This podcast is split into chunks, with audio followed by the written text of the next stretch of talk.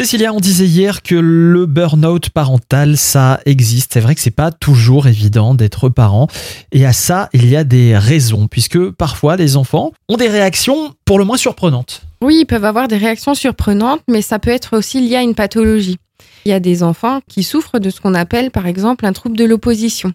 Le trouble de l'opposition, ça va être euh, des difficultés au niveau neuro. Les informations ne vont pas arriver forcément de la même manière ou à la même vitesse que les autres enfants. Et donc, du coup, les enfants vont avoir du mal à comprendre, à exprimer ce qu'ils ressentent. Ils vont avoir soit l'information de manière trop rapide, soit de manière trop lente, et ils ne vont pas arriver à comprendre ce qu'on attend d'eux. Et ce qui fait que même avec une éducation positive, une éducation bienveillante, en mettant des cadres et des limites, eh ben ça fonctionne pas. Quand vous dites trouble de l'opposition, ça veut dire que l'enfant s'oppose ou que vraiment la, la, compréhension est différente? Ça peut être les deux. C'est-à-dire que euh, on a autant de troubles de l'opposition qu'il existe d'enfants. Il y a des enfants, par exemple, ils vont euh, s'opposer systématiquement à tout ce qu'on va leur proposer. Donc du coup, nous, ce qu'on va faire, on va contourner les choses, par exemple.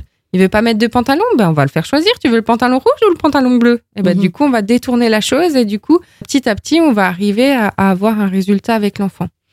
Ce qu'il faut savoir que ces troubles de l'opposition, ça se diagnostique et qu'il y a des bilans qui peuvent être faits. C'est souvent en lien avec euh, le TDAH. Alors, c'est le trouble et déficit de l'attention avec ou sans hyperactivité. Mhm.